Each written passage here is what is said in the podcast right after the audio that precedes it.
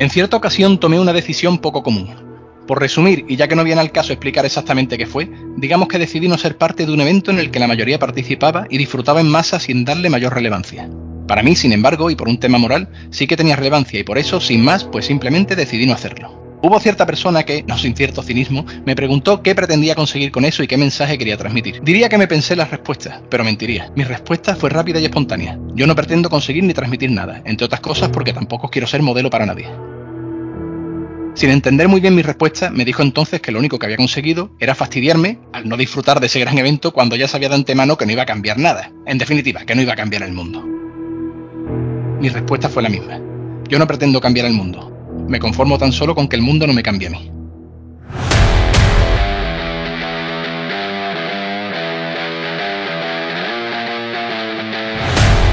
Y es que en este constante ciclo de evolución, involución, regeneración y degeneración en el que se haya enfrascado nuestro mundo, no hay mayor acto de rebeldía que ser uno mismo.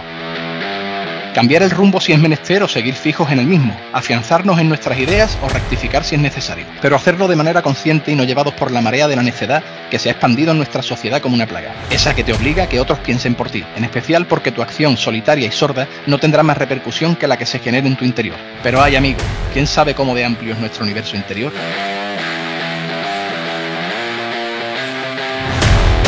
Y es que, como nuestro muy admirado Jesús Quintero decía, quiero vivir de acuerdo conmigo mismo. De eso es de lo que se trata, hermano.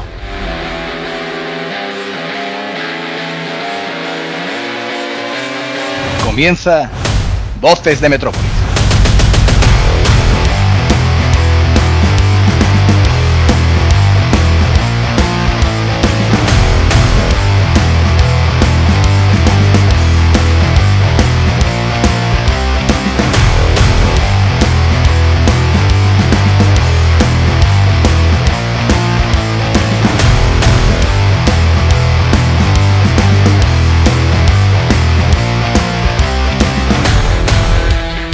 Noveno programa de la primera temporada, un número que estábamos deseando poder anotar en nuestro calendario para reunirnos aquí y hablar de nuestras aficiones favoritas en torno a la cerveza que el tiempo y la distancia nos ha negado.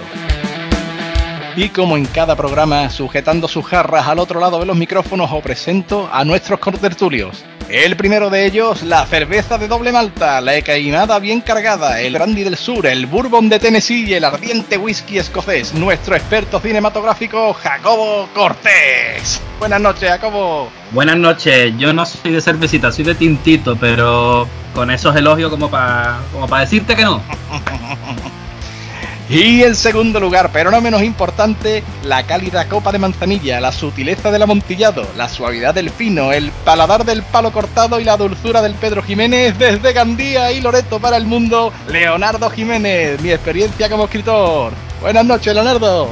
Buenas noches. A mí si me lo pintas y con ese carácter andaluz y esa alegría con la que tú lo dices, yo me quedo con lo que haga falta. Ponme la cerveza ya, hombre. bueno, a ver, a ver si te queda con esto. Y por último, el vino de guisar, el tinto peleón, el espumoso de marca blanca o el champín sin alcohol. Escritor, músico, bloguero y con más bigote que vergüenza, Sebastián G. Sancho. Y hoy, aprovechando el rebufo del final de la última temporada de una de las mejores series que ha dado la televisión en los últimos tiempos, vamos a hacer un recorrido a lo largo de sus cuatro temporadas, destripando lo mejor y lo peor de cada una de ellas y haciendo un especial hincapié en la última.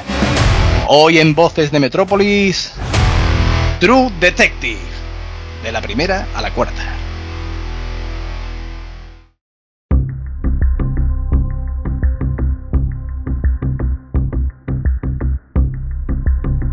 Allá por el año 2014 nos llegó una serie a través de la plataforma HBO que vino a cambiar el modelo de las típicas series y pelis de investigación. Aún no había acabado la primera temporada cuando ya todos sabían que aquella obra maestra terminaría por convertirse en un clásico de culto. Una serie que, lejos de ser fácil de digerir, precisaba de un alto nivel de implicación y atención del espectador, con personajes muy humanos, repletos de aristas y ambientes opresivos, a veces grotescos, pero reales hasta lo estremecedor. De nuevo, volvíamos a respirar la esencia de Seven, del silencio de los corderos, de lo mejor del cine noir, pero con un puntito diferente. Claro que como suele ser habitual, cuando uno sube hasta la cúspide ya no puede subir más alto y la serie continuó con altibajos, quizás más bajos que altos, a través de otras tres temporadas en las que nos mostraban nuevas historias no conectadas entre ellas de otros detectives muy pero que muy verdaderos. Pero mejores o peores, en cada una de esas temporadas hay tesoros ocultos que desgranar que hacen de cada una de ellas en particular en cómputo global una auténtica joya para un diálogo de frikis como nosotros. Y para colmo, este lunes acabó la cuarta temporada en la que nuestra muy admirada Juni Foster volvía a ponerse en la piel de una policía. Y por supuesto, no podíamos dejarle pasar la oportunidad de hacer un especial y hablar de cada una de esas cosas que nos ha llamado la atención de la temporada. Pero claro, ¿qué gracia tiene hablar solo de una última temporada cuando podemos hacerlo de toda la serie al completo? Así que presten atención porque venimos dispuestos a destriparlo absolutamente todo. Hoy en Voces de Metrópolis, True Detective, de la primera a la cuarta. Y bueno, yo creo que, es merecedor de que empecemos este especial de True Detective con la persona quizá más importante que fue la que le dio vida, que es el señor Nick Pisolato. Pues bueno, sí, Nick Pisolato es el escritor y guionista de True Detective, de la serie y bueno, también de varias novelas que están relacionadas con el mismo ambiente. Nick Pisolato empieza como escritor, escribe varios relatos para una serie de periódicos, al final concentra esos relatos en un volumen de relatos justamente que se llama La profundidad del río amarillo y que en esos relatos se ve el propio ambiente que podemos ver en la misma serie. Y aparte, también cómo los personajes atormentados, cómo los presenta Nick Pisolato, que lo hace de una manera abrumadora y bestial. Es decir, esos personajes con ese pasado tormentoso y, ese, ese carácter que tiene, que al final todos tienen, son grises todos. Todos son grises, como a nosotros nos gusta. No hay, no hay ni buenos ni malos. Ahí todos tienen matices y al final eso se ve transmitido tanto en su literatura como en su cine. Y Totalmente de acuerdo. y si vemos el cine de, que, realiza Bisolato, cómo lo lleva él a, la pantalla, te das cuenta de que es muy literario. Es decir, todo su, todo su repertorio de, series está todo muy simbólico, todo muy literario, con grandes diálogos, y lo hace de una manera que a veces incluso en esos diálogos te ve puntitos de como casi de Tarantino, ¿no? Que tanto nos gustan. De hecho, es que nosotros que somos amantes del rol, es que yo creo que ese es uno de los principales puntos fuertes de Nick Pisolato.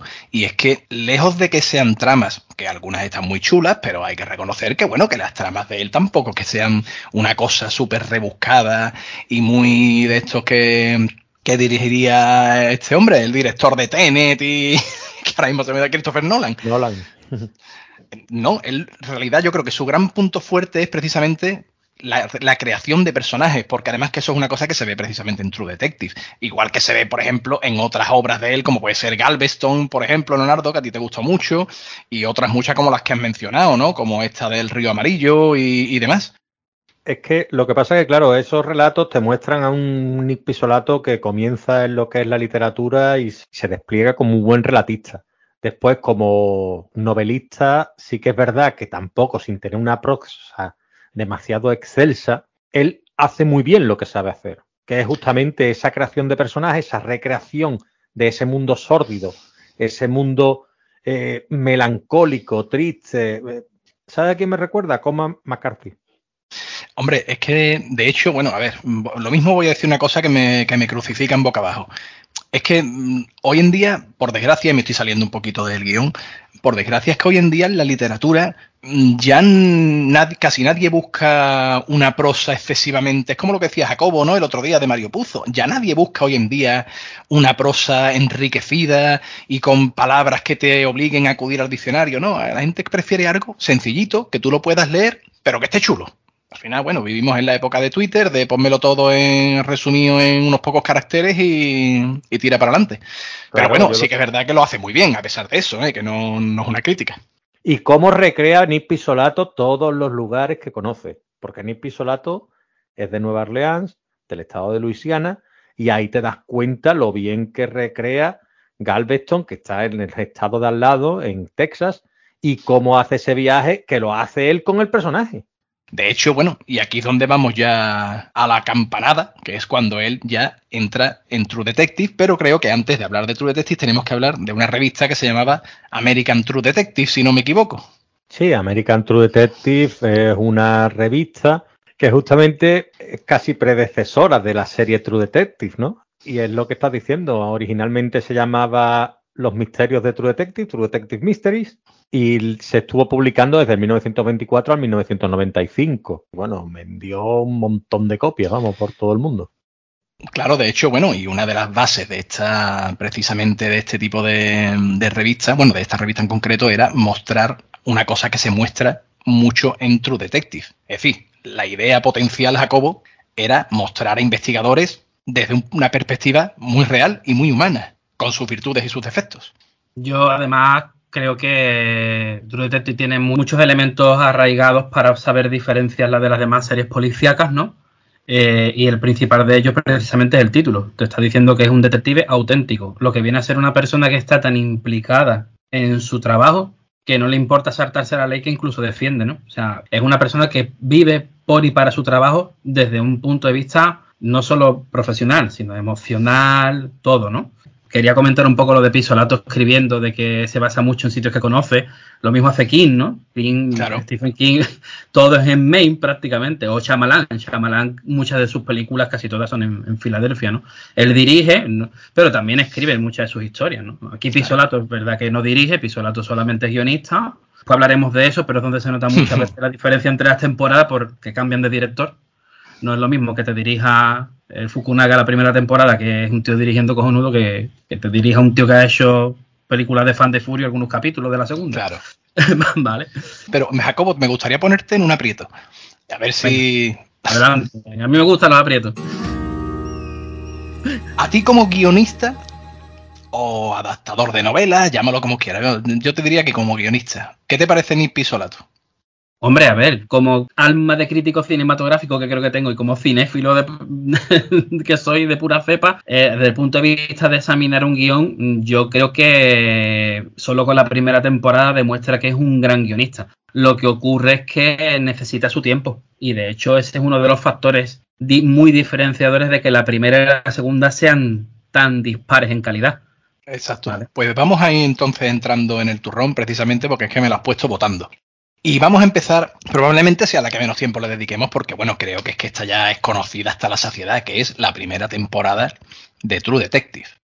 Y es que en esta primera temporada de True Detective, el caso va sobre investigar al asesino de una joven prostituta y se ubica en Luisiana e involucra a una secta de retorcidos métodos, digamos, que están entre ellos la, la santería y cosas así, un poco extrañas, que después nos daremos cuenta que no van tanto por la santería, sino que se acercan mucho más a lo que es el círculo de Lovecraft.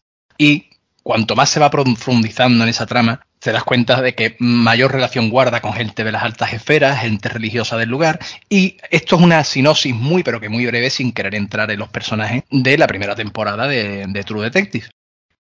Y bueno, yo os diría que una de las primeras cosas que creo que hay que resaltar de, la, de la primera temporada de True Detective es la increíble banda sonora que tiene que es una auténtica pasada, una, banda sonora que corre a cargo de T-Bone Barnett, que yo no me esperaba en la vida que ese hombre fuese a hacer una banda sonora, o al menos se pusiese a cargo, porque ese hombre es un músico, bueno, guitarrista, cantante, mm, entre rockero y country. Es un poco como si, mm, para que me entendáis, le hubiesen dado la responsabilidad al Johnny Cash de los años 80.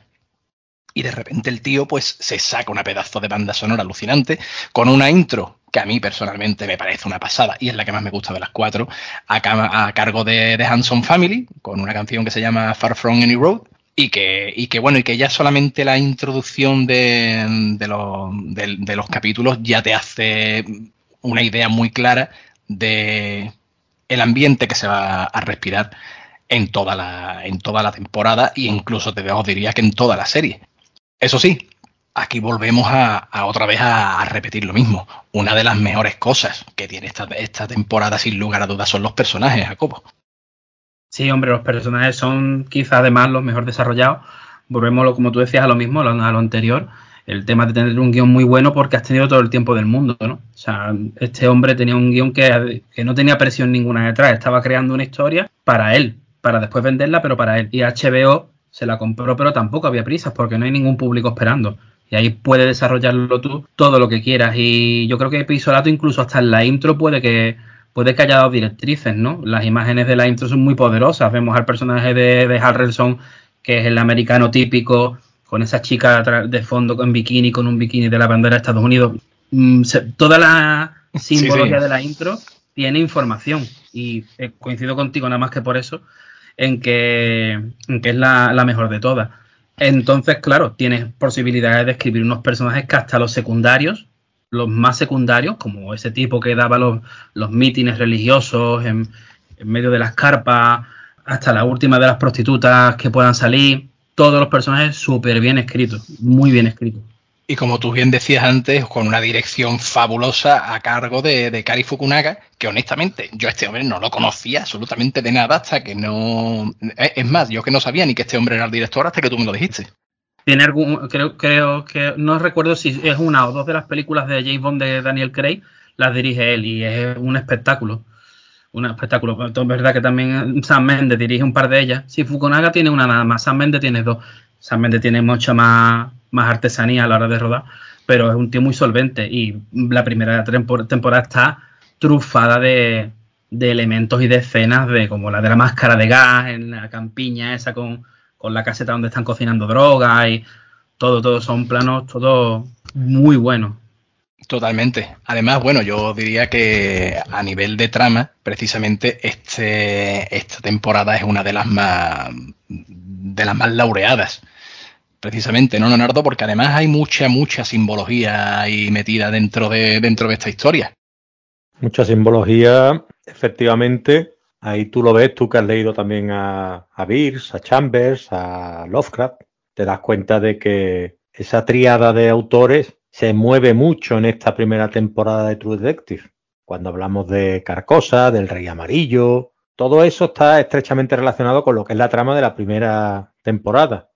Y si tú conoces lo que es el trasfondo de todo eso que hay detrás de esa primera temporada, pues la disfrutas bastante más, como nosotros la hemos disfrutado y vemos esa simbología que tú has dicho, por ejemplo, ya directamente cuando nos encontramos con el primer cuerpo de la chica a la que han asesinado en posición arrodillada, la cabeza agachada, las manos en situación de oración, la corona de, con los cuernos de ciervo. Ahí te das cuenta ya, lo que tú hablabas, ¿no? Un poquito, ¿no? De esos rituales ancestrales o esos sacrificios que pudiera suponer. Eh, eso es una cosa, eso es una cosa, exactamente, y esa espiral, eso es una cosa que además ha hecho ni Pisolato. Eh, después se aparta un pelín, pero vuelve un poco en la última temporada, que ya llegaremos a ella, y es que hay un terror ancestral. Y esto ahí a donde viene ahora con muchísima fuerza e irrumpe en la novela, en la novela, perdón, no, en la serie, lo que tú estás diciendo, ¿no? La espiral, la simbología, el rey de amarillo, Carcosa nuevamente.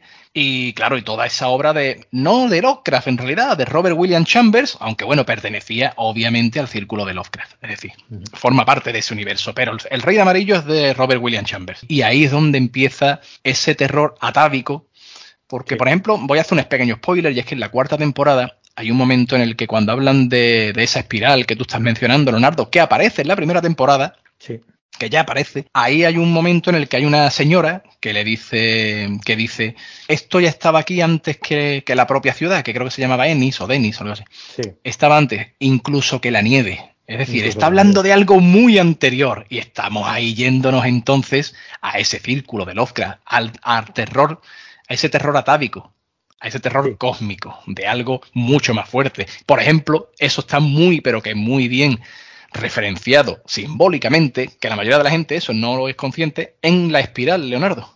Claro, la espiral yo, por ejemplo, me recordó esa espiral que hablábamos en el hombre lobo, toda esa mitología que rodeaba el hombre lobo del apocalipsis, que yo he tenido la oportunidad de dirigírtelo, he tenido la oportunidad de leerme muchos libros, muchos complementos, y había, me recordó, un dibujo de uno de los personajes que aparecía ahí en el libro y tal, que era del Wine, que el Wine es, para que no lo sepan, lo que era el, el malvado, la corrupción, ¿no?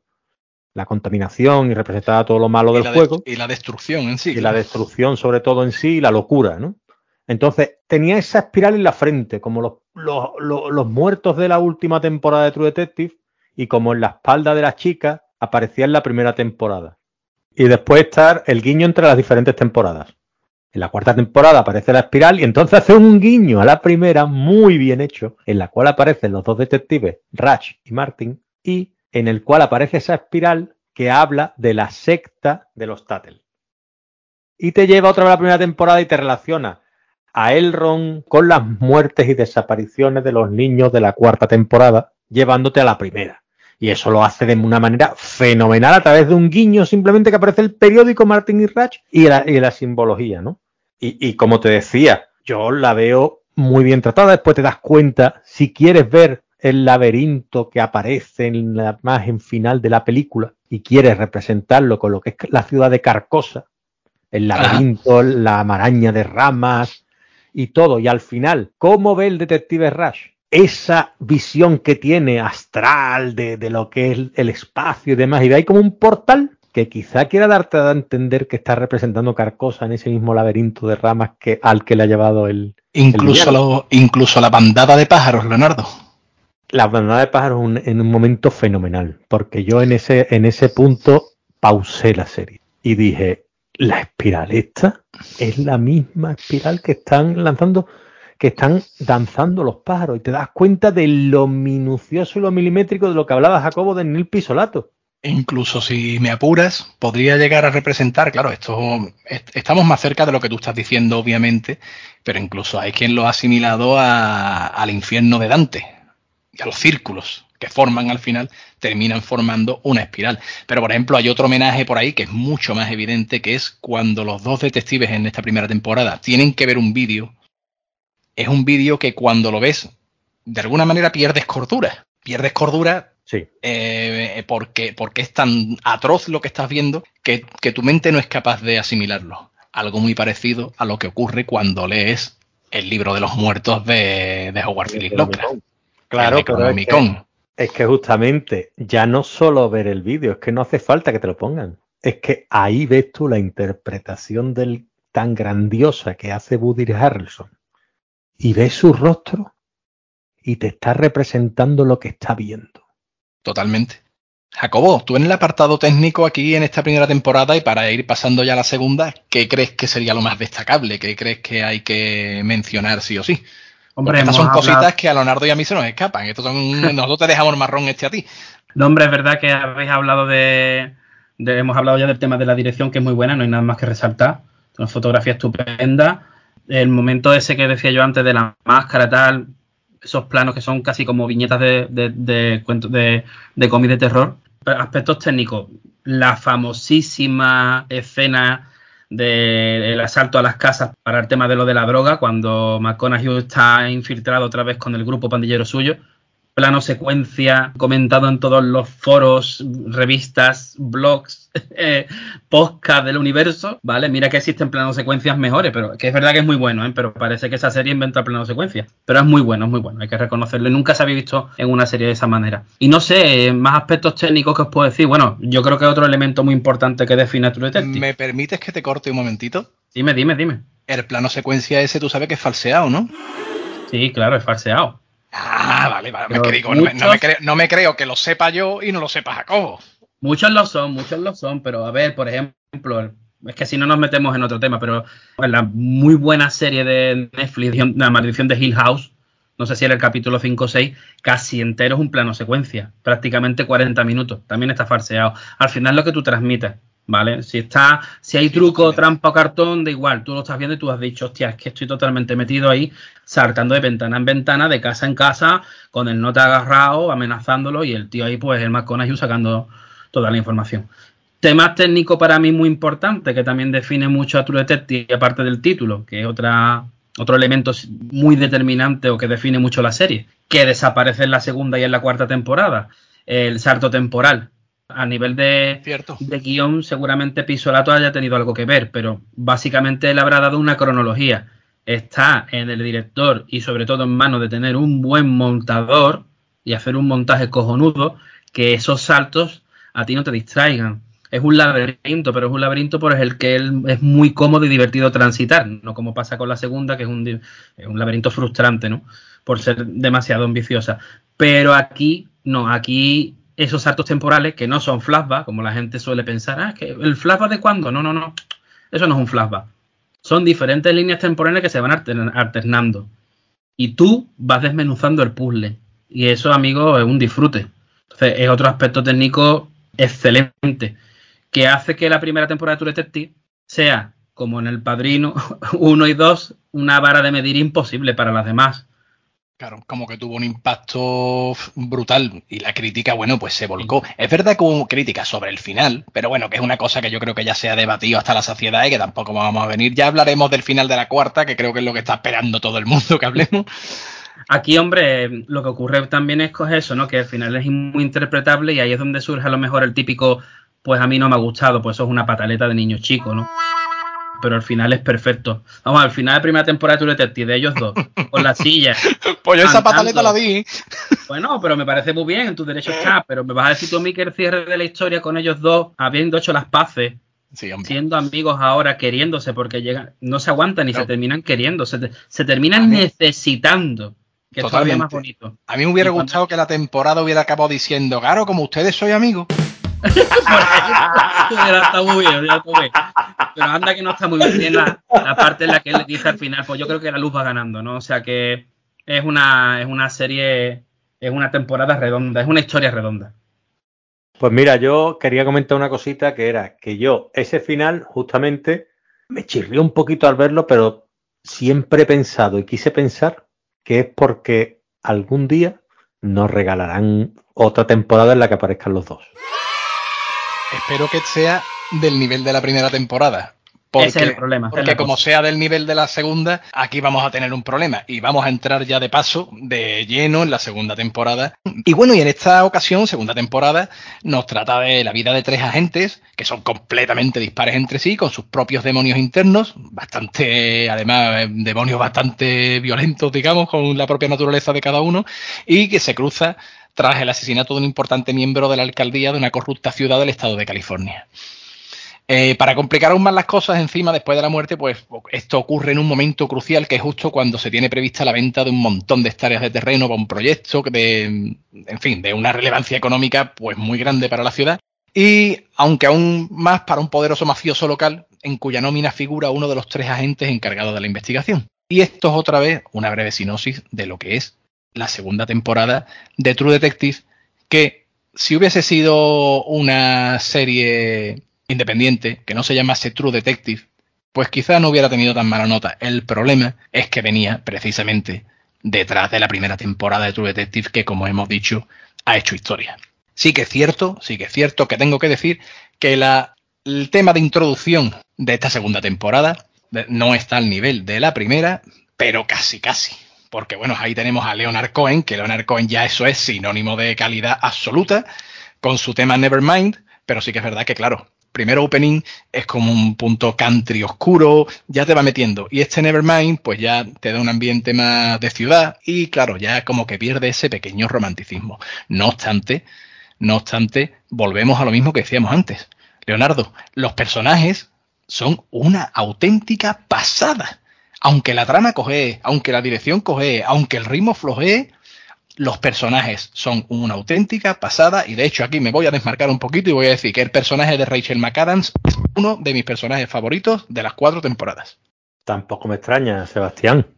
No me extraña ni un pelo porque es que aparte de cómo lo hace la chica, el personaje es una pasada y creo que es el más completito también de, de los tres, ¿no? Es decir, eh, está muy bien el de Vincent Van tiene sus problemas. Lo bueno que tiene esta temporada es que se desmarca mucho de los problemas que aparecen en la primera. Cada temporada te muestra unos problemas diferentes, unos problemas a los que estamos acostumbrados a diario y con los que tenemos que lidiar. La primera temporada te mostraba un tema más de lo, lo, que es el tema del matrimonio, de la doble moral que tiene el personaje de Martin con respecto a su familia, que él es muy conservador, pero después se comporta de otra manera eh, en lo que es la, la relación extramarital y en este caso, en la segunda temporada, tenemos el acoso escolar, tenemos la prostitución, tenemos otros puntos a tratar que al final se ven presentados en esos personajes que están perfectamente trazados, como te acabo de decir. Y es que ese es uno de los problemas para mí que tiene la segunda temporada. Y es que todo el mundo que esperábamos otra vez volver al horror cósmico, aunque es verdad que es un, es un error, no, estoy mintiendo, no es horror cósmico. Es ahí por ahí como una neblina de fondo, de horror cósmico, pero que a la vez te va transmitiendo en realidad un puntito de terror psicológico. Eso es lo que para mí tenía esa primera temporada, que de repente en esta segunda pues se convierte en una historia de detectives sin más Entonces, claro, eso a mucha gente le defraudó. Y creo además que fue uno de los grandes problemas por los que esta segunda temporada está tan minusvalorada. De algún modo, el primer capítulo me pareció, ahora que lo estamos hablando y analizando, relativamente tramposo. Cuando se produce una de las mejores escenas de la temporada, desde mi punto de vista, que recibe el disparo Colin Farrell. Y el tío tiene una máscara puesta, después aparece tal. Y van desarrollando esa trama que al final no, no, le veo yo una importancia de lo más allá y te va metiendo en un rollo como esotérico, tal y cual. Y al final dices tú, bueno, esto no. ¿Sabes? Ha querido meter esa pincelada pero como que ha quedado un poquito fuera de lugar. Y después la trama, desde mi punto de vista, va, va cojeando bastante y empiezan a aparecer cosas que ya uno no. Yo, por lo menos, no le veía mucho sentido, ¿no? La relación precisamente de, de repente de Rachel McAdams con Colin Farrell. Hablo de los actores para que me entendáis rápido es un poco como, mm, como muy impostada, muy porque sí, eh, el hecho de que ella después huya, no sé, ya me pareció todo como que era un poco sin ton ni son, como meter todo en una costelera y bueno, y a ver si sale algo que esté digno de, de tomarse fresquito en una terraza en verano. Y salió una cosa que al final dices tú, bueno, esto me lo trago porque, porque lo he pagado, si no, no me lo tragaría. Y yo creo que sale un poquito ni pisolato de, de su ambiente y eso se mete ya en una zona más Los Ángeles y tal, lo que tú dices, más urbana, y ahí ya no es tan Nick Pisolato, el Nick Pisolato que nos tenía acostumbrado la primera y la tercera, en esos tipos de ambiente tan, tan rurales, ¿no? Digámoslo de algún modo. Bueno, la verdad es que con el tema de, de los personajes también desarrollados y, y, lo que es como la trama y todo el cambio, aquí lo que ocurre es que yo creo que si lo resumimos en una palabra, la palabra es ambición está claro que como buen escritor, Pisolato es un tío ambicioso, ¿vale? Y al ser ambicioso y tener menos tiempo, se le junta el hambre con las ganas de comer. Aquí tenemos ya a la productora, a HBO, diciéndole, soplándole la nuca, ¿no? Diciéndole, escucha, esto tiene un éxito brutal, así que ya. Y te encuentras con un tío que tiene ahora plazo de entrega, ¿vale? Entonces, cuando tienes ese plazo de entregas, como que, y encima eres ambicioso, pues ¿qué ocurre? Yo creo que Pisolato tenía muchos personajes escritos ya de antemano, y en vez de repartírselo en diferentes temporadas, los quiso meter todos. ¿Qué pasa cuando eres ambicioso y escribes unos personajes muy, muy ambiciosos? Pues que la trama es igual de ambiciosa, pero hay un problema, que la subtrama de cada uno también lo es. Y ahí es donde ocurre lo que vosotros decís de ese lío de tantas escenas y tantas historias que quedan un poco cojas o sin resolver. Que los personajes son tan ambiciosos que cada una de sus subtramas lo son también. Y termina por ser un potaje del que se le va un poco las manos. Hay ciento mil nombres que aprenderte en la segunda temporada. De hecho, hay un, nombre, el Casper este, que es el, que era el tío que trabajaba en el ayuntamiento y tal, y tiene tortes de maneje montado, eh, que el tío lo encuentran ya muerto. Y su nombre se menciona 700, 500 mil millones de veces en la temporada, y es una persona que no está físicamente. Entonces, es un poco frustrante. Es lo que decía antes del laberinto que no es divertido, ¿vale? Entonces, eh, tenemos además eso, eh, los tres detectives más el personaje de Vincent Vaughn, el mafioso este, que quiere además limpiar su imagen, hasta su mujer es un personaje de relevancia, el padre de, de Annie, la, la, detective que tanto os gustaba del personaje de McAdam, también tiene el padre que es un flipado que tiene un montón tinglado de rollo hippie y tal, eh, que tiene una hermana que no sé cuánto también, es excesivo. Hay un montón que es excesivo. Aún así, es una serie con una muy buena historia. Y de hecho, yo creo que parte también de la ambición de Pisolato tiene que ver en que, en lo que decíais antes, ¿no? En el, en el hecho de me voy a desmarcar de todo lo que era la primera y aquí voy a montar una, una historia de verdad de detectives mafiosos, de una trama de corrupción sin absolutamente ningún toque sobrenatural. Eso también es parte de la ambición de, un escritor, es decir, no voy a repetir nada de la fórmula anterior. No repite los saltos temporales, el envejecimiento de los personajes, no repite nada. Entonces yo creo que aspiró a demasiadas cosas al mismo tiempo, en un plazo de tiempo muy corto y aún así Dios supo sacarse de la manga escenas magníficas como la del personaje de Vincent Bauer final vagando por el desierto, ¿no? Hmm. súper onírico, pedazo de escena, pero pedazo, pedazo, pedazo de escena, o todo el asalto a la mansión esa donde están haciendo las orgías con la Rachel McAdams medio drogada, ahí incluso peleándose con un tío. Esas dos escenas ya solo ameritan la existencia de la segunda temporada. Sí, hombre, claro, a ver, pero es lo que tú dices, ¿no? Hay un poco como que le vieron, le vieron el colorcito del dinero a, a, la serie y dijeron, esto hay que explotarlo y esto hay que seguir adelante. Y claro, es lo que tú dices. Como, esto, como bien sabemos los tres, oye, las musas llegan cuando llegan y si me presionas, probablemente salga una auténtica basura, ¿no? Esto es un poco como dicen, como dicen los informáticos, ¿no? Mm, elige dos, mm, barato, rápido y de calidad. Y encima te pide, y encima la productora te pide lo típico de rizar el rizo, de oye, igual que el anterior, pero más grande. Más grande y más estruendoso y más todo. No puede ser, macho. En cambio, por ejemplo, Jacobo, en el tema técnico, sí que vemos que es una, que tiene una calidad, desde mi punto de vista, bastante notable. Hombre, a ver, evidentemente, a pesar de que creo que los dos primeros capítulos los dirige este chico que decía antes que, había hecho algo de fan de Furious, no deja, no deja de estar nada mal. Eh, bueno, me remito a las escenas que he comentado antes, ¿no? Son demostraciones de que se sabe dirigir. Fotografía mm, también cojonuda, tío. Además, en un ambiente completamente diferente al de Luisiana. Luisiana jugaba mucho con, con esa fotografía sucia, demacrada, eh, triste, oscura Aquí estamos en California y hay color, pero un color sucio, ¿no? Es un color, eh, mm, un color metalizado, industrial, eh, una fotografía industrial. Eh, es otro lenguaje, ¿no? Y está muy bien plasmado. Entonces, son aspectos que evidentemente mm, demuestran que la serie tiene una gran calidad técnica. Lo que le falla es precisamente lo que decía ahí. Había gente que esperaba lo mismo otra vez y sobre todo no tener tiempo para desarrollarlo.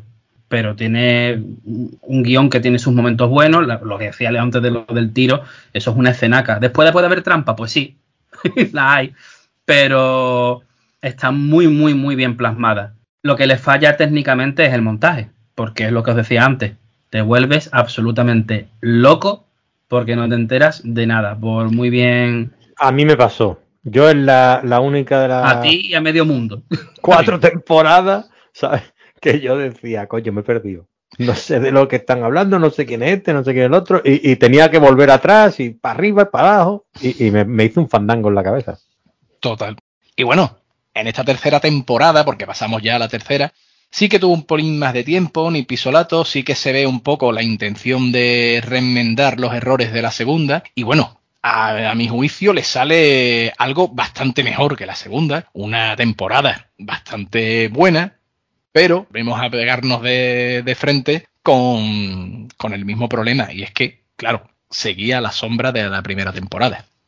En esta tercera, la investigación se desarrolla durante comienzo de los años 80, una cosa así, en una pequeña localidad de la región de los Ozarks, donde han desaparecido dos hermanos, tanto el chico como la chica, de edades cercanas así más o menos a la adolescencia, pues salieron de casa en bici para ir a visitar a un amigo y después los protagonistas encargados del caso tienen muy presente la condición de familia disfuncional a la que pertenecen los desaparecidos, cuya madre está completamente entregada al alcoholismo y cuyo padre pues es un obrero de, de condición humilde y de personalidad digamos débil. Y las sospechas por negligencia pasan a un segundo plano cuando el cuerpo del chico es encontrado y la escena del crimen pues está rodeada de nuevo de una simbología ritualista, pagana, pero sí que es verdad, Leonardo, que esta ritualística pagana se va desvaneciendo.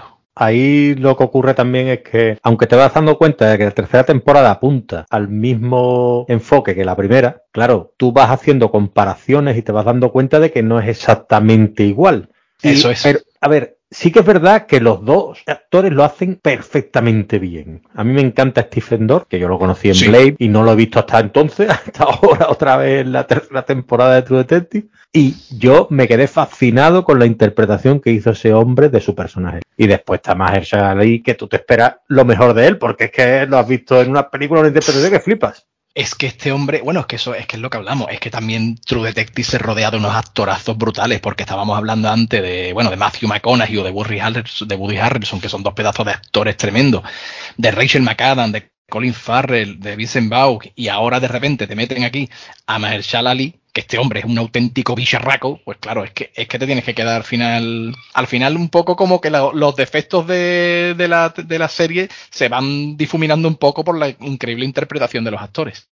Claro, y después tú ves a Carmen Ejogo como su mujer y te das cuenta del pedazo de interpretación que hace, la madre de los niños también y sobre todo para mí el padre, que tiene un papel más notable en la serie porque tiene más metraje, el actor que se llama Scott McNairy y hace un papelón que los momentos en los que está con el gesto comprimido por la pérdida, sobre todo en el interrogatorio. Yo decía, lo que tiene que estar pasando este hombre que le están culpando de algo que no ha hecho.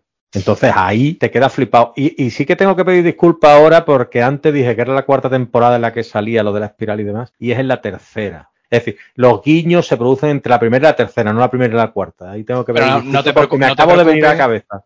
No te preocupes, Leonardo, que te ponemos un abucheo gordo aquí por tu equivocación, ¿sabes? y un látigo, un látigo fustigándote. No, no, no, no, no, aquí, aquí, abucheo gordo y un látigo.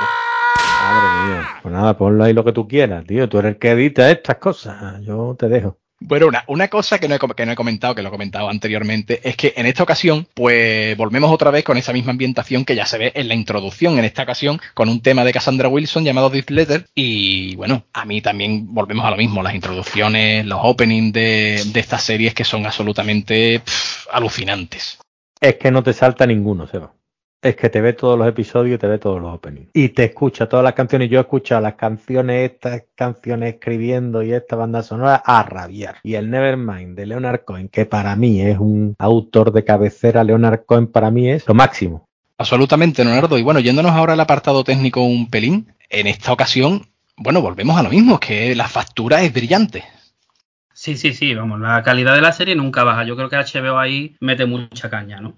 Y tiene mucho que ver también el apartado técnico, el tema de las interpretaciones, lo que decía Leo, ¿no? Stephen Dorff completamente desaparecido y el tío hace un papelón increíble. De hecho, fijaros en, el, en uno de los temas, uno de los puntos más fuertes de, de esta temporada, que no deja de venir de una cosa que es un poco fanservice, ¿no? Cuando no funciona algo nuevo, vuelvo a la fórmula anterior. O sea, aquí hay mucho fanservice, ¿no? Aquí volvemos a, como os gustó mucho la primera, volvemos a otra vez a la tercera, otra vez a los saltos temporales, otra vez a lo ritualístico, al misterio sobrenatural, ¿vale? Pero realmente aquí el apartado técnico tiene mucho que ver, porque el salto temporal aquí, aquí sí Pisolato apuesta por algo más grande, pero algo más manejable que es coger el salto temporal y dividirlo todavía mucho más, lo que conlleva empezar en los 80, llega hasta la actualidad y conlleva pues a nivel técnico unos escenarios ambientados tipo Stranger Things y eso, en otras épocas que ya han pasaron y muy bien representado, un maquillaje que podía haber caído en el error de parecer ridículo y está cojonudo, un lenguaje corporal de los actores, volvemos lo mismo, Stephen Dorff tú lo veías ahí con el, con el Ali este y decías tú, tío, pero esto que es como juntar a, a Paul Newman con el feo de los hermanos Calatrava.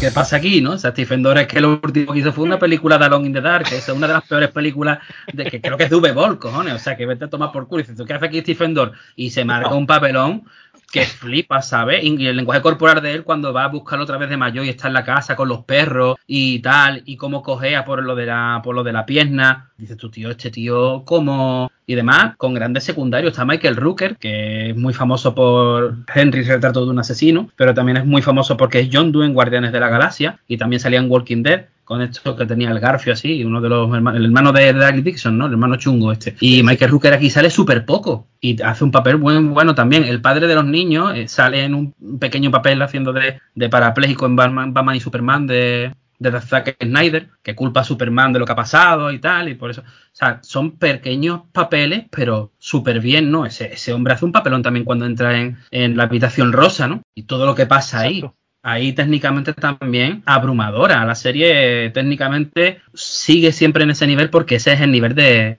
exigencia que, que, HBO marca, ¿no? Por eso la primera siempre realmente lo que es inigualable es en el impacto que tuvo. Absolutamente, estoy de acuerdo contigo, Jacobo si te fijas, la trama está muy bien linealmente formada. Y lo que decía Jacobo, es decir, eh, lo que es sobre todo que te crees que los personajes, a pesar de tener 40 o 40 y tantos años que tendrá, pienso yo, este hombre, el Mahershala Ali, hace de señor mayor que flipas. Porque los caminares y la pérdida de memoria y demás, te lo crees absolutamente. Pero es que tú a, este hombre, a este actor, tú le dices que interprete a, a Bill Clinton y lo borda igual hablando de escenas importantes, de verdad que yo tengo muy grabada en la cabeza millones de escenas de la primera las más simbólicas de la segunda, pero aquí es verdad que nunca se me han quedado muchas escenas grabadas, a excepción de la famosa en la que él le pide por favor que lo acompañe otra vez a acabar. Yo no recuerdo muy bien cómo era, Leo la tiene más reciente que yo, que van a una granja con una pala de noche y se ponen a cavar. ¿no? él y Stephen Dorff, y, el Stephen Dorff no quiere ir, pero sí, sí, pero, pero ahí es porque tienen que tienen que enterrar al, al muerto, a uno que se cargan. Por eso, porque se cargan al, al que trabajaba, al que trabajaba para el jefazo y lo tienen que enterrar. Sí. Entonces montan un ahí entonces ahí es donde empieza todo el tema psicológico entre los dos personajes. Exactamente. Por la culpa. Y también la representa mm. estupendamente la culpa. Y otra situación que para mí es la mejor en True Detective temporada 3 es la representación del sedán oscuro que hay aparcado enfrente de la casa de Mahershala Ali que el tío se obsesiona con el sedán oscuro y te mete a ti la obsesión del sedán oscuro, el sedán oscuro, el sedán oscuro, el sedán oscuro, y cada vez que mira por la persiana y ve el sedán oscuro, tú estás ahí. Y después la habitación rosa, que es una escena escalofriante. Yo creo que lo que tiene esta temporada, eh, igual que la primera, tiene todo el encanto del horror cósmico, que ese es el punto arriesgado de la primera temporada. La segunda no le veo punto arriesgado, Aquí lo que le veo punto arriesgado, no tanto como lo del horror cósmico, si es lo del Alzheimer. Me parece muy valiente meter eso en el personaje y hasta innovador. Y joder, es que además, plantéatelo, un detective con Alzheimer, tío. O sea, mm, lo puto peor que te puede pasar si amas a tu profesión y si eres un true detective encima. Y lo delicado que estamos hablando de un tema que nos toca a todos. Entonces se tiene que tratar como una sensibilidad especial. Sí, pero lo hace estupendamente. Pero es que ahí es donde se demuestra cuando un escritor o una escritora tiene pelotas o tiene ovarios. Es decir, leche, no te quedes ahí en lo básico. Es decir, segunda temporada, coges a una muchacha como Rachel McAdams, que es una de las novias de América, y la metes que es adicta al sexo. Lánzate, venga, hazlo. Ahí es donde se ve. Entonces, es lo que tú dices. Es que este es un tema que es peliagudo. Claro, precisamente para eso están los escritores, leche, para romper esas barreras, para hablar de eso, para mostrarlo al mundo. Ahí es donde se nota quién destaca y quién no destaca. Entonces ahí es donde está la virtud de Pisolato, que se nota después que es un tío con talento y con coraje, como bien has dicho tú. Y además el Alzheimer es, el punto clave y súper diferenciador de lo que es el final de la serie, que es ese final agridulce. El, yo siempre digo que el final de la primera temporada de True Detective la gente dice es agridulce, yo digo no, es dulce agrio, porque es más dulce, es un final bueno en verdad, porque sí, sí, sí, al final, cuando están en la pelea final y está con el hachazo, ese tío es un puto titán, es un titán porque realmente algún rollo sobrenatural tiene que tener por ser de Hastur y sus castas, ¿no? Ese combate tú dices, tío, van a morir y me cago en todos muertos porque es que estoy enamorado de los dos personajes, no me mata a los dos o mátame como... Y al final termina muy bien porque termina recuperado, siendo amigo, gana la luz. Aquí sí es agridulce. ¿Por qué?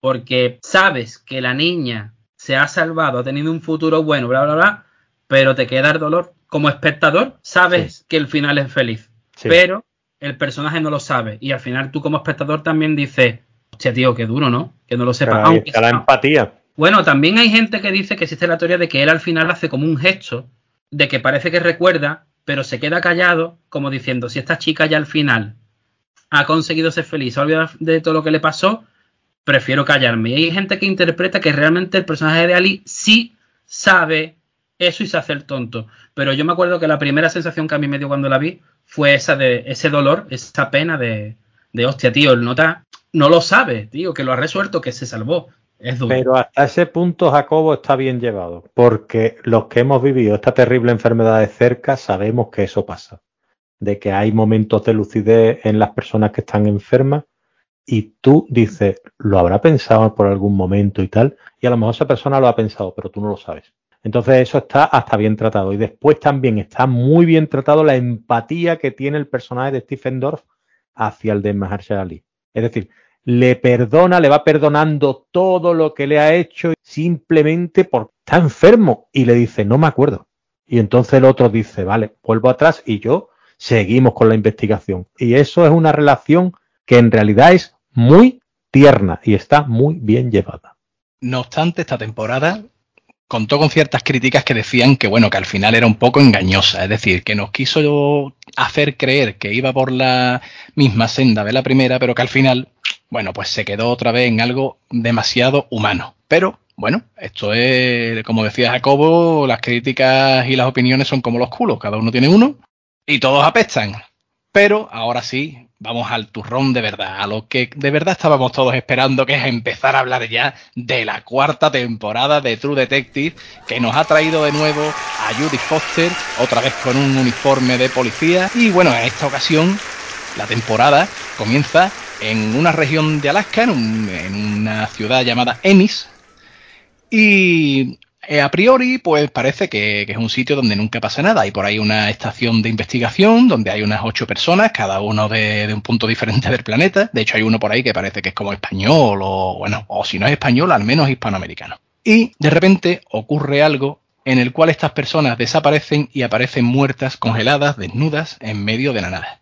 Y claro, la cuestión es que una de las gracias para mí de, estas, de esta temporada es que otra vez vuelve otra vez a, ese terror iniciático que hablábamos, ese terror atávico, incluso cósmico, de la primera, pero no hay un asesino, al menos a priori. Lo que se investiga es qué puñetas ha pasado, por qué esta gente ha muerto y por qué han muerto de esa manera. Obviamente también hay por ahí, hay un, bueno, una, una mujer que, que, murió hacía unos años y que nunca se resolvió el crimen, que es precisamente pues bueno, un caso que es el, la actriz Kelly Race, pues es la que, la que está obsesionada con resolver ese caso. Y bueno, y aquí es donde comienza esta cuarta temporada. Una cuarta temporada que comienza además con el opening de una canción de Billie Eilish, que Billie Eilish esta, esta chica jovencita que tiene caras como de haber acabado de salir del ataúd hace un rato, como de estar siempre de resaca. Y de hecho todas sus canciones son un poco así, son como de, como de vengo de cotillón y acabo de llegar a casa. Pero bueno, es verdad que mantiene más o menos, mantiene más o menos lo que es la, la gracia de los cuatro anteriores, de los tres anteriores opening, ¿verdad? Pero bueno, a ver, a mí personalmente es el que menos me gusta, pero eso no significa que no haya que, que a ver, que, parece que estoy siempre en contra de la música actual. No, no, a mí precisamente esta muchacha es de las pocas así que dice, tú tienes veintipocos añitos, y pero está guay. Por lo menos hace algo diferente. Y me, y me gusta, me gusta que lo hayan puesto ahí. Y bueno, Leonardo, de momento, tú esta serie, a ti lo que es la, los personajes, la relación entre ellos y la trama, que, ¿cómo, ¿cómo te ha sentado en el cuerpo? ¿Qué te ha, qué te ha parecido? A mí lo que es la interpretación me vuelve a gustar mucho, me vuelve a fascinar, me encanta el casting y la verdad es que la trama al principio yo pensaba que ahí algo podía fallar, porque sí que es verdad que empieza muy bien, sube mucho, después baja demasiado el clima desde mi punto de vista para volver a subir. Entonces ahí me dejó un poco que la veo un tanto irregular, pero sí que es verdad que vuelve otra vez al puntito de la simbología, otra vez al puntito de lo esotérico y demás, y está muy bien tratado ese tema. Yo estoy muy de acuerdo contigo, ¿eh? para mí va de más a menos. Para mí va de más a menos. Empieza precisamente con ese puntito. Bueno, vamos a empezar a hacer spoiler a lo loco, ¿eh? Empieza con ese puntito de, de, la de que te crees que va a haber algo de verdad detrás, algo de, terror atávico de una vez por todas, y al final, pues te empiezan a meter un poco en la costelera, que para mí es lo que el problema que tiene la segunda. Empiezan a meter en la costelera ahí un poco de todo, y al final no sabes ya por dónde va a tirar y como que todo se queda un poco descafeinado, desde mi punto de vista, ¿eh? cuidado. Hombre, yo os digo que a mí me parece, comentabais al principio el tema de Pisolato con el guion, aquí Pisolato no ha tenido nada que ver con el guion, solamente es productor, se sabe que además ha hecho, bueno, ha habido un poco de clickbait, ¿no? Se ha puesto a decir la gente en los foros y tal, los blogs, que el tío ha dicho que es una mierda y tal, y no era exactamente eso a lo que se refería, sino que querer conectarla con ciertas cosas de las otras temporadas o darle un sentido era ridículo, no que él piense que la temporada es ridícula. Yo sí la veo que tiene puntos puntitos interesantes, ambientarla un poco en el tema este no es nada nuevo, ya lo hizo Nolan con aquella película de crímenes de Robin Williams y Al Pacino, ¿no? que se llamaba, aquí se llamó Insomnio, pero en, en versión original era Insomnia, con el tema de que siempre es de noche durante un montón de días y tal. Tiene muchísimo de la cosa, sobre todo cuando descongelan los cuerpos, mm, tiene una gran influencia, porque aquí la showrunner y la directora de algunos capítulos, una chica joven que, bueno, no es que tenga detrás una gran carrera, no lo hace mal para ser casi una debutante, pero claro, no tiene, digamos, la experiencia ¿no? de, los directores anteriores. Quiero rescatar una cosa que decís al principio del todo con el tema de la espiral, con la frase que dijo Seba de, que la, la, señora se le dice es más antiguo que la nieve. Quizás aquí el tema sobrenatural no está tan tocado, o por lo menos así por encima, ¿no? pero sí que esa frase es muy loscrastiana, porque al fin y al cabo esa frase unido donde está ocurriendo todo, todo cubierto de nieve, es en las montañas de la locura. O sea, eh, eh, en las montañas de la locura te lees el relato, te habla de que antes incluso de la nieve ya estaban allí eh, los chogos con los no sé cuántos, no recuerdo, los citonian o no sé qué bicho era, y hubo una superguerra ahí brutal, en plan que unos eran unos monstruos los cratianos medio tranquilotes, unos pitufos de la vida que estaban ahí a su bola súper bien, y los otros eran unos gargamel destructivos, ¿entiendes? Y, ya monstruos los cristianos chungos, ¿vale? Y se dio un tacazo y tal. Y todo eso te lo cuentan, en plan, mucho antes de, que llegue la nieve. Entonces, esa frase, esto está antes que, que la nieve, más losca imposible. Sí, a ver, eh, yo también veo ahí, hay puntos interesantes, es decir, a mí me han parecido algunos puntos muy, muy chulos, ¿no? Por ejemplo, la presentación de cómo mueren los aquí los personajes Sí, bueno, eso es una pasada, eso es una pasada. Es una ¿eh? pasada La representación esa es genial, es muy de Aníbal, ¿eh? ¿Verdad? Como es muy de la serie, de la serie Aníbal, de ese, de esa, de esa belleza en la muerte, ¿no? Sí, sí, sí, vamos, de hecho fue lo primero que me vino a la cabeza tal como lo vi, ese diorama de gente retorcida, congelada, y cuanto más se descongela, más truculento se va, se va volviendo, es muy Aníbal, aunque bueno, salvando las distancias. La belleza esta de la muerte que tú dices en Aníbal es, obras, son obras de arte. Y esto es una cosa que no está mal, está guay, pero lo de Aníbal son obras de arte. Claro, entonces yo ahí sí que os diría también, ese es un punto. Después otro punto también es cómo te transmite la soledad en la nieve cómo te transmite también el puntito ese tan interesante. A mí me recordó a la serie de Terror. Sí, un poco, sí, sí, es verdad. ¿Sabes? Porque transmite también eso, esa soledad, ese miedo atávico y ese punto ancestral de que algo está ocurriendo detrás de que pueda haber un monstruo o lo que sea detrás de una criatura, que al final tú mismo te, mete el miedo en la conciencia. Sed sinceros, por favor, abridme el corazón y decidme, ¿os habéis quedado con la boca abierta? ¿Os ha flipado? ¿Habéis pensado que esto es una pasada? ¿O sin embargo habéis dicho, otra vez me la ha colado True Detective? A mí personalmente la he disfrutado bastante, las cosas como son. No se puede decir que haya sido una serie que haya estado sufriendo o deseando que se acabara, que dijera, por Dios, pero sí que ha habido un momento en que he dicho, esta parte que pasa un poco aquí, ¿no? O esto para qué está. Claro, si a esto le añadimos que estamos hablando de que normalmente True Detective tiene un formato de ocho capítulos en los que prácticamente no sobra nada, si aquí hablamos de que en vez de ocho son seis y tienes esa sensación encima, entonces sinceramente no estamos ante una temporada sobresaliente ni muchísimo menos. Eh, no ha sido un plof para mí, ni mucho menos. Ha habido momentos muy álgidos, muy buenos, pero tampoco ha sido... Yo lo voy a resumir de la siguiente manera. Con True Detective siempre me pasaba lo mismo, hasta con la segunda, en con todas las temporadas. Cada vez que se acercaba el día para estar el capítulo y verlo, me subía por las paredes. Estaba loco por verlo. Y esta serie, yendo ya por la mitad, yo decía, ah, mira, ya está, qué guay, ¿no? Venga, la voy a ver.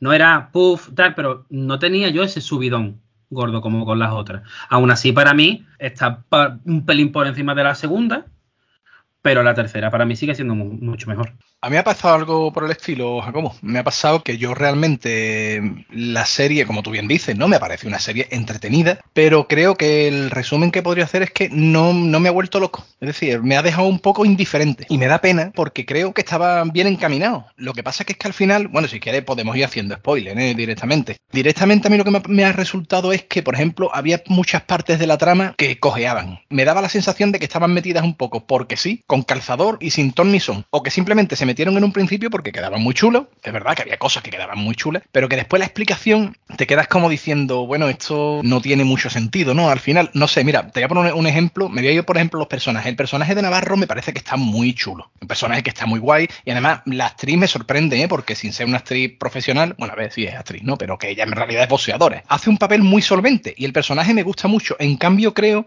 que teniendo a una mm, auténtica máquina de la interpretación como es Judy Foster, su papel me, ha parecido muy descafeinado. Es decir, estamos hablando de una mujer que teóricamente está traumatizada por la muerte de su hijo. Realmente no, no lo veo en ningún momento de la temporada. De hecho, lo del hijo está metido un poco así que, bueno, al final, de aquella manera, no termino de... no sé. Personalmente. Lo del oso, igual, no sé, no me termina a mí de, llenar. Incluso, por ejemplo, cuando ella al final del todo está a punto de morir ahogada y la salva Navarro, no veo ningún momento dramático que tú pienses de verdad que va a morir ella. No lo sé. Me, ha parecido, ya te digo, muy descafeinado. No, después, no sé, incluso, incluso las, las conclusiones que ella saca durante la investigación son un poco porque sí, en ningún momento dices tú, leche, qué inteligente es esta mujer, mira, mira la conclusión que ha sacado, ¿no? Son pistas que podría haberla resuelto realmente cualquiera porque no, no se ve una investigación detrás, ¿no? E incluso algo tan simple como, bueno, la hija adoptiva. Mm, no sé, esa relación realmente está metida, me, da la sensación de igual, de que está metida un poco ahí con calzador porque, bueno, porque pega y meter algo, pero mm, tampoco se explota. Entonces, tengo esa sensación, la verdad, un poco como de, oye, sí, la temporada ha estado bien, me ha gustado, pero me ha dejado un tanto indiferente y yo no sé si, eso precisamente es lo mejor, o, o sea, eh, alguien prefiere que la odies o que, te, o que te sea totalmente indiferente. No sé vosotros qué opinaréis. Bueno, yo ahora doy mi opinión y no quiero que parezca que estoy de acuerdo con vosotros en todo lo que decís. A mí la ambientación me ha parecido espléndida. En algunos momentos sí que es cierto que echan falta un poquito más de lo que sería la claustrofobia, ¿no? Que pueden sentir los personajes en estos ambientes tan, tan singulares, ¿no? Como es el hielo y demás, y, los temores, los temores que te presentan justamente la serie, esos temores atómicos. Y veo también que se desinfla un poco. Es decir, esto tiene un subidón en los primeros episodios, 1, 2, 3, los personajes súper bien interpretados, tú te vas metiendo en todo, en el padre, en el hijo, en las detectives, como bien dijiste, las detectives hace Navarro es una de las más sobresalientes de la serie. Y después el dramatismo sí que decae un poco. Yo veo que de alguna manera el hijo mata al padre y se queda un poco demasiado frío todo, ¿no? Es decir, le pega un tiro además en la cabeza, en vez de pegárselo. Absolutamente, absolutamente, sí, sí, En una pierna o dejarlo vivo, no, no, le pega un tiro en la cabeza, como si. Y, hace dos días estaba viviendo en su casa, que su padre le había dicho: Te puedes venir aquí a vivir si quieres, que te han echado de tu casa o te has tenido que ir. Entonces, claro, sí que es verdad que el padre puede ser que no sea una persona de lo más honorable o que tal, pero es tu padre. Entonces lo vi un poquito fuera de lugar y de Sí, sí, además que es lo, que tú dices, que él, se, él, además después se deshace del cadáver y es que se queda, vamos, no le veo yo a él una cosa que... Cuando es un personaje que te lo ponen como un novato, al cual están enseñando. Aquí lo que le ha, pasado con ese personaje es lo siguiente. Volvemos a la, reforma, a la fórmula inicial del significado más absolutista del título de la serie, ¿vale? Que decíamos al principio del programa, auténtico detective. Quieren mostrarte eso, ¿no? El chaval es novato, pero está súper entregado, es un futuro true detective, pero mm, hay veces que la fórmula, aunque la quieras aplicar, la aplicas mal. Esta temporada le ha ocurrido eso, ¿no? Que ha tenido, ha querido tirar por replicar situaciones y personajes y no le ha ido bien. De hecho, creo que el gran problema que tiene esta temporada, pero además enorme, es que si comparáis las tres temporadas, quizá la tercera no tanto, pero si comparáis las tres temporadas con esta, los personajes secundarios, y cuando hablo de secundarios son de muy secundarios, ¿vale? En la primera, la mujer de, del personaje de Harrelson, incluso las hijas, todos los personajes secundarios de True Detective son increíbles. Aquí todos los personajes secundarios no valen un duro. El que tiene el bareto y está aliado con Navarro. Ese personaje, para nada. El personaje del, padre este, del poli también, eh, sirve solo para que haya unos pocos de claro oscuro y para el desenlace final de, que es el poli corrupto. Pero después no vale para nada. Su subtrama con la supuesta tía esa rusa a la que le manda dinero porque va a ser su novia, eso me parece de una imbecilidad brutal o sea, ni un personaje no puede ser tan tonto, tío. La hija de el personaje de Jodie Foster, también un personaje que tú dices, este personaje aquí que está... Anodino, anodino totalmente. el, único personaje secundario de la serie que tiene un más o menos un peso importantillo y no está mal. Bueno, sí, estaría también esta Fiona Shaw, creo que es ella, la, que era la antigua tía de Harry Potter, esta antipática, que es la vieja esta que sí, vive Petunia. pues esta, esa señora, ese personaje, no está nada mal. ¿Vale? La, hermana de Navarro también tiene un peso importante, pero fijaos. Ese personaje está muy chulo, se me gustó mucho. Está muy bien, está muy bien. Además, creo que la chavala, la chavala lo hace súper bien. Que coincide esto un poco con lo que estabais diciendo de los personajes. Coincido mucho en que eh, la estructura sobre la que está construida el personaje de Navarro está muy bien escrito ese personaje. Y, la, y estoy muy de acuerdo con vosotros. Es una chica que viene de no haber hecho prácticamente nada de interpretación y lo hace súper, súper, súper bien. Y el personaje de Jodie Foster, en cambio, a mí sí me parece que está bien construido. Lo que pasa es que es muy simplón. Sí, a eso voy, a eso voy. No es que, no es que esté mal construido, es que es como leches tienes ahí a una de las mejores actrices de la historia y le das un personaje que ni fu ni fa, no sé. Lo que, lo que saca un poco es que Navarro tenga esté mejor construido que ella, o de manera, no mejor, más compleja. Pero el personaje de Jodie Foster tiene cosas que no están nada mal. Por ejemplo, creo que una cosa que define al personaje que está muy guay es lo de mm, hazme la pregunta hazme la pregunta, pregúntame. Eso está muy chulo.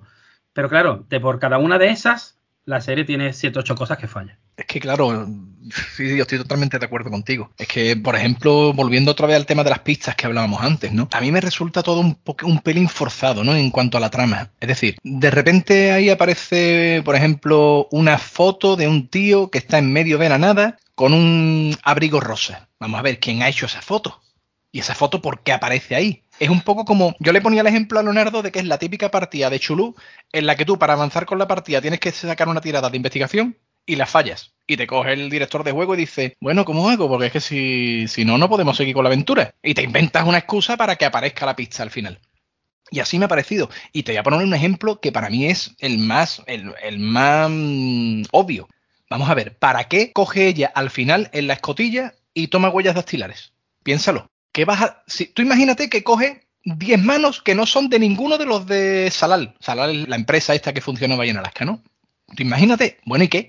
Vale, sí, hay, aquí hay manos que no son de los de Salal. Vale, ¿y qué? Pues realmente es una excusa única y exclusivamente para que encuentres una mano a la que le faltan dos dedos. Entonces, es un efecto tramposo, en realidad. Es un efecto muy tramposo. Y eso, ese tipo de cosas a mí personalmente me sacan mucho de la trama. Independientemente de que el final no me haya disgustado. Es decir, me parece que está guay que sea ese final, que al final hayan sido ese grupo de mujeres.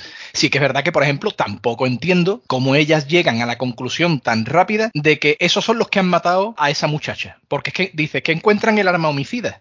Sí, sí, en la arma homicida, pero es que lo único que se sabe de esa mujer es que le pegaron unas cuantas puñaladas y de repente encuentras ahí un esto y ya tú directamente haces cábalas y ya sabes que ese es el arma homicida. No sé, me parece, ya te digo, un poco forzado. Igual que está forzado, por ejemplo, cuando le dibujan la espiral en la frente.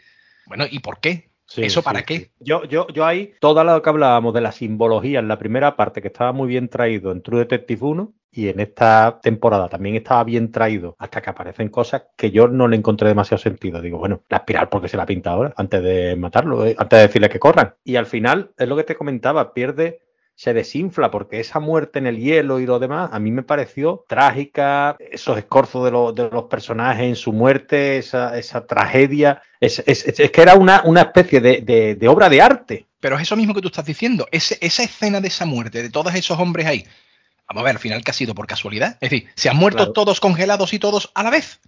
Claro. Ninguno se ha intentado volver. no sé, es un poco es forzado. Es que, es que es lo que te digo, no, no me cuadra.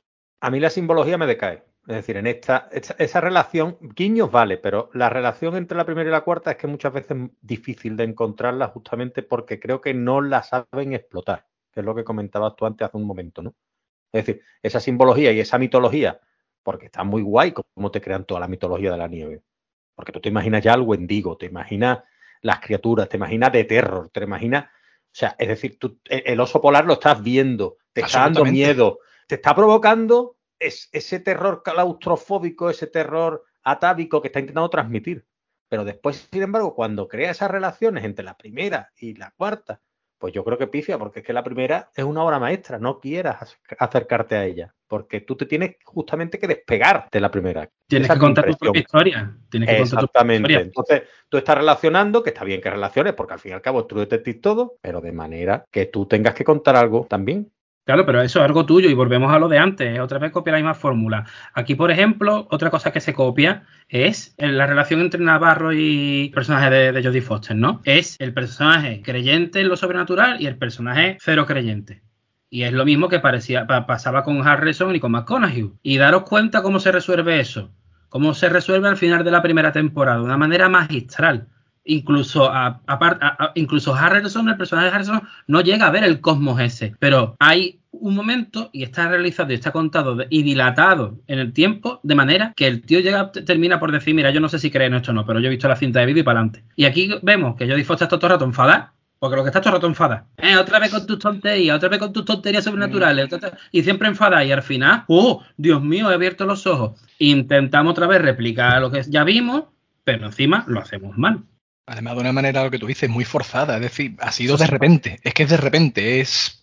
Y es algo que me. No sé, a mí es, en ese sentido me, me ha chirriado. Me ha chirriado muchísimo. Igual que, por ejemplo, me chirría mucho ese final abierto de. Bueno, ¿y qué ha pasado con Navarro? Es que te la meten como si fuese un fantasma, si no lo fuese, pero vamos a ver qué sentido tenía que Navarro fuese un... O sea, imaginemos que es un fantasma. ¿Qué sentido tiene? Pero si es que salió viva, salió andando por su propio pie. Ya tienes tú que hacerte cábalas en la cabeza. No, es que al final ha hecho lo mismo que hizo la hermana, que se fue, o si se ha ido del pueblo, porque se ha ido. Para mí está muy bien tratado el tema de las muertes en el hielo. Y el tema sí, de, muy la bonita muerte, de la muerte dulce y de cómo sigue a la hermana y demás. Está muy bien tratado, pero como tú bien dices, esa escena del balcón a mí me sobra. Exacto, a veces eh, leo es como si tú coges un libro de poesía y, lees una poesía muy bonita, pero por muy bonita y muy bien escrita que esté y muy poético que sea, no te está contando nada.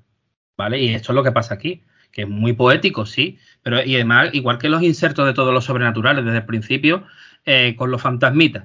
Además, a los, a los Hill House, ¿vale? De fondo, fantasmita, fantasmita, que yo no estaba viendo True Detective una partida del Pac-Man, ¿entiendes? Fantasmita, fantasmita. Por la cara, ese tío, que esa escena es impactante, ¿no? Ese tío que se levanta de repente en la camilla, está súper guay, pero. y el árbol de Navidad y la otra detrás, y hasta el final así, y después no hay nada de eso. lo que decía del oso, ¿no? La presencia del oso es brutal. Y al final, ¿el oso qué es? Una representación espiritual de Holden, del hijo del de, personaje de Jodie Foster pierde mucho, pierde mucho, tiene muy buenas ideas. De hecho, yo creo que Isa López, que es la directora y la showrunner, ha hecho un trabajo estupendo. De hecho, está muy bien dirigida, estéticamente está muy bien dirigida.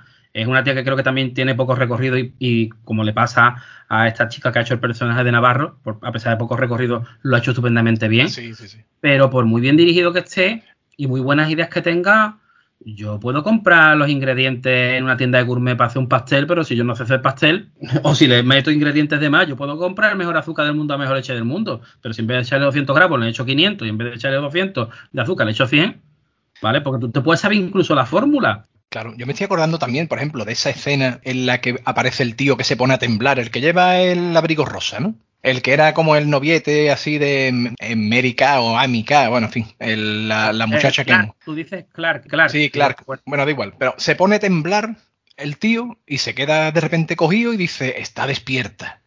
Sí, exacto. Bueno, ese hombre, ese hombre que le pasa, que tenía un problema mental, de decir, era esquizofrénico, es lo que te es lo que hablamos, es, bueno, y eso está metido ahí, ¿por qué? no tiene ningún sentido. Se gire la cámara y lo que están ahí son todas las tías que han venido a vengarse, pero entonces ¿para qué hablas en singular? Es que no, no, tiene ni. no, Después, mira, a mí hay una pista también por ahí que descubre Judy Foster que me parece demencial, ¿no? Que es cuando encuentra el vídeo en el que matan a esta muchacha, ¿vale? Y mira el vídeo y dice, eh, se va la luz. Y como se va la luz, eso significa que hay una persona que tiene un generador y a través de ahí es cuando encuentran al tal Otis ese, que es uno, que es el que se conoce las cuevas. Y dice tú, pero vamos a ver, ¿esto qué sentido tiene? ¿Sabes? No sé si me explico. Es después, claro, compara las dos escenas. No, es que se va la luz. Bueno, y que se va la luz, ¿qué puñetas tiene que ver? De hecho, mm, al final no cuadra. Si te fijas, es, bueno, sí, han aparecido estas señoras que se lo han cargado. ¿Y qué? ¿Y qué tiene que ver eso con que se haya ido la luz? Realmente es una pista que es inconexa y es como os comentaba, y está metida ahí única y exclusivamente para darle a ella la opción de continuar la historia. Pero realmente. muchas cosas que están así. Te has dicho las cuevas y me ha hecho recordar precisamente eso, ¿no? Una, una escena brutal en la nieve, encontrando el sitio, una de pistas que no veas para dar con el sitio en el que hay que picar con la nieve, empiezan a andar, unas cuevas súper chulas. Y al final todo para dar, dos, coger dos bifurcaciones y llegar al mismo sitio donde empezaron, pero es que además, fíjate, lo peor no es eso. Lo peor es que no es que haya coja tres o cuatro callejones y llega al sitio. Lo peor es que a, Navarro le da por mirar una abertura, una grieta, y dice, uy, aquí, aquí, que tengo la sensación. Y se tiene que partir el suelo para que caigan y lleguen ahí. Mm, es como, no sé, tío, y me da coraje porque me parece buena. El Deus es máquina, ¿no? es totalmente, Leonardo, totalmente. Entonces al final te das cuenta de que para mí, hay muchas cosas muy interesantes con mucho potencial y que están muy guay, pero que no se les sabe sacar el partido que se debe. Lo que yo pienso, exacto. Exacto, es que ahí pasa un poco como le pasa a Khaleesi en Juego de Tronos, ¿no? Es decir, te pegas no sé cuántas temporadas para cruzar el desierto y en la última te lo, te lo cruzan un cuarto de hora. Es decir, te has ido a tomar por saco para abrir una cueva y después resulta que en dos minutos has llegado justo debajo de encima de donde está la, base. Entonces, bueno, bueno, no sé si esto ustedes lo habréis entendido. Lo del fósil ese que está ahí en el techo formando una espiral, ¿eso realmente tiene algún significado? O es que, porque es que yo no se lo he encontrado. es como la simbología del oso, que en plan, esto va a quedar todo guay. O como por ejemplo, una cosa que me parece un súper mojón, eh, meterlo del padre de, del personaje de McConaughey.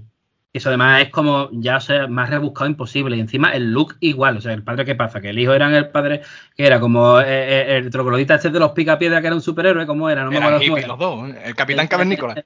Y e, hijo, ¿no? Y el hijo era igual. Entonces, para. O sea, el padre McConaughey igual. La misma camisa de cuadro, además. Y yo, la misma melena, la misma barba, pero otro actor. Es verdad, bueno, eso si no os habéis dado cuenta, es que el, señor este que aparece en modo fantasma, que es otra, bueno, ahora hay un fantasma, pero al final la historia no va de. pero bueno, ese hombre es el padre de, Matthew McConaughey, claro. El personaje, claro. el personaje, exacto, exacto. Es el, es el, lo diré, joder, el padre de Rascole. De hecho, se llama no sé qué Cole también. Pero a mí eso porque me lo habéis dicho vosotros, ¿eh? que yo no había pillado eso. ¿eh? Mira, eso es fanservice del malo. Sea, si, si ya eh, eh, el, despertar de la fuerza es fanservice malo para Star Wars, ¿vale? Esto es fanservice del malo, malo, malo. O sea, para eso me mete, mira como los de la 3, tío. En la 3 el recorte de periódico con la cara de ellos dos y tal y cual. Entonces, esto de la espiral, lo mismo, Seba. Eh, venga, la espiral, que ya estaba antes, que y además al final es algo primigenio, es un dinosaurio raro ahí que además no sabes tú. Sí, yo qué sé, son ideas buenas, volvemos a lo mismo, pero creo que llega un momento en que tienes la idea y tú dices, tengo esta idea y está muy chula, la tengo que meter como sea. Si llega el momento de rodar y no se me ha ocurrido nada coherente, yo la meto. Y ya está. Sí, sí, sí, eh, costelera y lo que salga. Hombre, no obstante, no obstante, porque antes de pasar a nuestro eh, True Detectivómetro de siempre, que lo que sí quisiera es, para no quedarnos con esta mala sensación, porque hemos estado sacando todos los trapos sucios. Pero yo creo que también es justo que digamos las cosas buenas que tiene la serie. Y es que la, ambientación me parece que es colosal. La interpretación de, de Cali Reis, creo que se llama, de, Navarro, me parece que es un descubrimiento. Me parece que, lo hace, que es un, papel muy solvente, un personaje súper chulo. Y creo incluso que la dirección, la fotografía, a mí me, me gusta mucho. Y como bien he, dicho antes, a mí personalmente no me ha disgustado la serie. Lo único que me queda un poco indiferente al final. Entonces, ese, ese para mí es eso. Pero aún así, yo no diría que es una porquería. No. No, no, no me lo parece. No me lo parece. Lo que sí que veo que, lo que sí que veo es que podría haber sido muy mejorable y que tenías trazas para haberlo convertido en una grande y haber quedado al nivel incluso de la primera. Y para mí, pues ese es el problema. Porque a mí, yo, yo cuando vi otra vez a Judy Foster vestida de uniforme, dije, ¡buah! Esto va a ser la bomba. Y me da pena por eso. Pero eso es una opinión mía personal, ¿eh? Sí, yo la comparto contigo en el sentido de que técnicamente la serie es una pasada, la ambientación es una pasada, la banda sonora es una pasada, las situaciones en las que se encuentran los personajes son una pasada pero para mí es lo único que se podía haber explotado más todo eso que nos presenta en el hielo. Entonces yo creo que hay algunas cositas que no, me cuadran del todo y es lo que yo criticaba, pero bueno, ¿qué paso estamos aquí para hablar de lo que nos ha, lo que nos ha parecido? Yo eh, me pasa lo mismo, ¿eh? o sea, yo ya lo digo, antes he comentado que la parte del aspecto técnico me parece muy bueno. De hecho, tiene además, hay un plano muy concreto del último capítulo, que es cuando casi al principio están ellas enfocando con la, linterna al hielo, ¿vale? Y se les ve a ellas dos con el abrigo puesto de, este de, esquimal y tal. Si os fijáis bien, hay un momento en que si paráis ese plano, el, el haz de luz de la linterna reflejando el hielo le da la cara a ellas dos y lo que se ve es solo el abrigo y la cara de ellas resplandeciendo, como si fuera una luz que sale de la, de la, de la, de la capucha del abrigo. Esa es la portada de la película de las cosas, de John Carpenter. película, película que además está en VHS en la estantería cuando llegan al principio y ven sí, sí, se, queda bucle, se, queda en bucle, la, la, escena del final de Todo en un día de, de Matthew Broderick, que se llama Ferris Bueller. Pero ese homenaje, ese homenaje me parece a mí brutal. Exacto, por eso digo que técnicamente la tía le ha echado mucho amor. Que sí que es verdad que esa escena en la que se queda en bucle también, después está muy guay, pero es un fallo. Siempre que llegan, siempre está esa escena ahí, es un DVD, no, no puede ser. Pero bueno, cosas aparte. La música, Leonardo, me pasa lo mismo. Me parece que la banda sonora instrumental es flipante, pero después, constantemente en todos los capítulos, de repente hay canciones por medio, así modernitas, que el capítulo termina con una cancioncita cerrada y eso, no parece, parece que estoy viendo un capítulo de Smallville del año 2000. Eso no me, parece que una serie juvenil y no True Detective. Entonces, hay cosas muy chulas, pero después pasa que tal, pero no, pero hombre, está muy bien. A mí me gusta mucho la interpretación de, ellas dos y de, y de más, más parte del elenco. La historia, volvemos a lo mismo, también estoy de acuerdo, es buenísima, tío, o sea, está muy guay, mm, pero después eso lo que decíamos no está bien aprovechar. Y me pasa lo mismo que a Seba, me pasa lo mismo. Yo, cuando salió esta temporada anunciada, lo primero que vi fue que era en Alaska, que era en un momento en el que siempre es de noche, los 30 días eso de noche, y vi que iban a ser dos mujeres las detectives y encima eso, una Jodie Foster. Y a mí eso, todos esos elementos me dio un hype brutal. Yo dije, qué guay, Alaska siempre de noche y ahora dos días. Qué guay. Y encima Jodie Foster. Para mí todo eso era hype por las nubes y no ha sido aprovechado y a mí me da pena. ¿Vale? Y hay gente que cree que criticarla es porque están tirando por unos derroteros muy chungos que dicen que si dices que criticas algo de esto es porque eres o tal o cual, o que si machista, que no sé Para nada, pero si esos son los elementos que a mí me enamoraron cuando vi los trailers. Si lo que estoy encorajado es porque el producto no ha sido lo que yo quería. Sí, no, no, a ver, eh, pero yo quiero matizar que en la banda sonora yo me refería justamente a lo que tú decías, a las piezas instrumentales.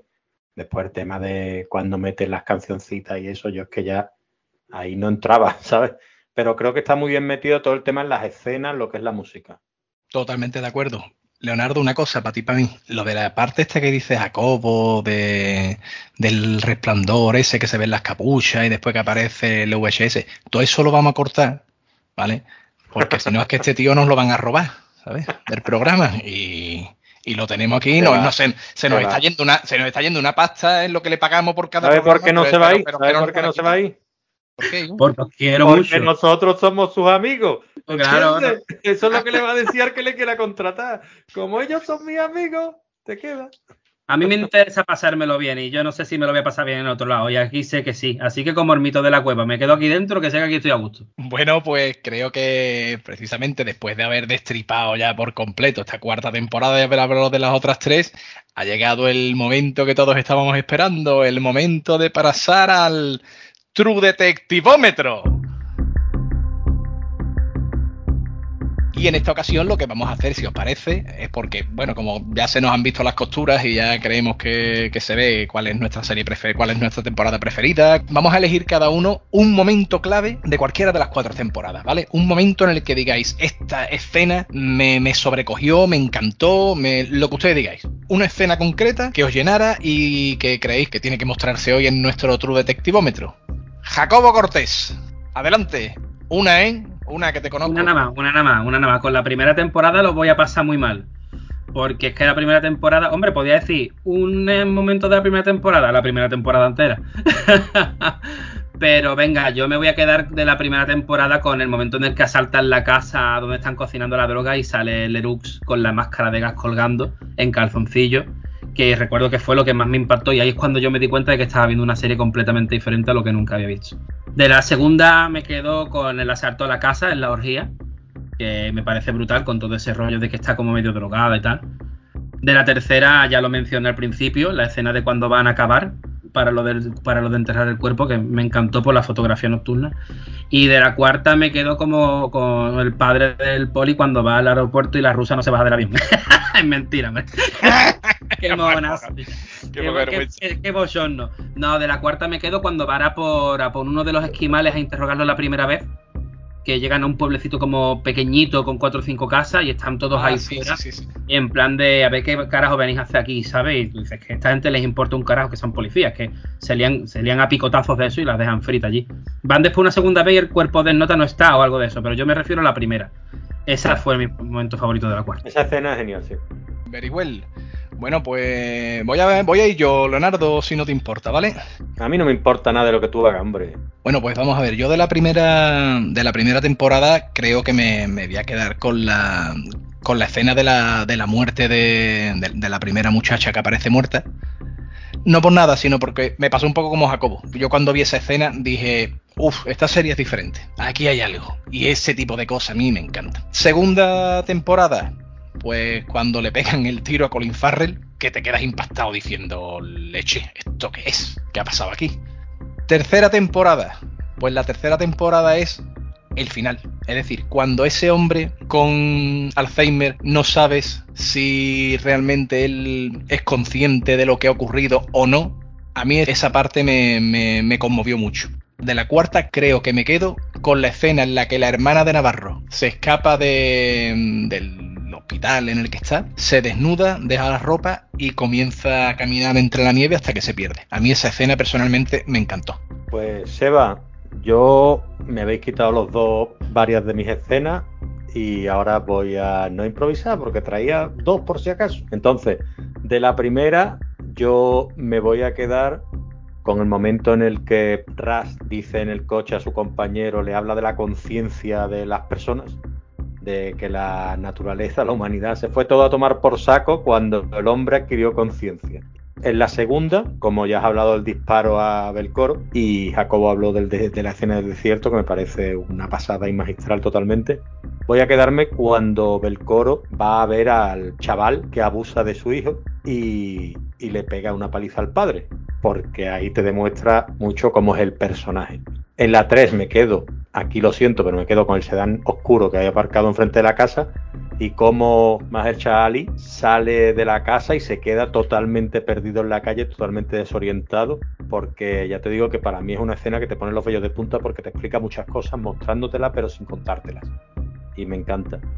Y en la cuarta yo me quedo con, con los muertos en, en la pista de hielo y, y, cuando los encuentran, porque ya te digo que es una eh, es un homenaje casi a, a las muertes de Aníbal cuando se escapa de, la cárcel esta que tiene, de las aulas que le tienen hecha, ¿no? Y, te encuentras tú con el impactante cuando mata a los, a los guardaespaldas que lo están custodiando. Perfecto, Leonardo. Bueno, pues ahí quedan nuestras impresiones de las mejores escenas para el True Detectivómetro. Y parafraseando a Woody Harrelson en la primera temporada de True Detective, desde ahora hagamos de este programa un lugar de reflexión silenciosa.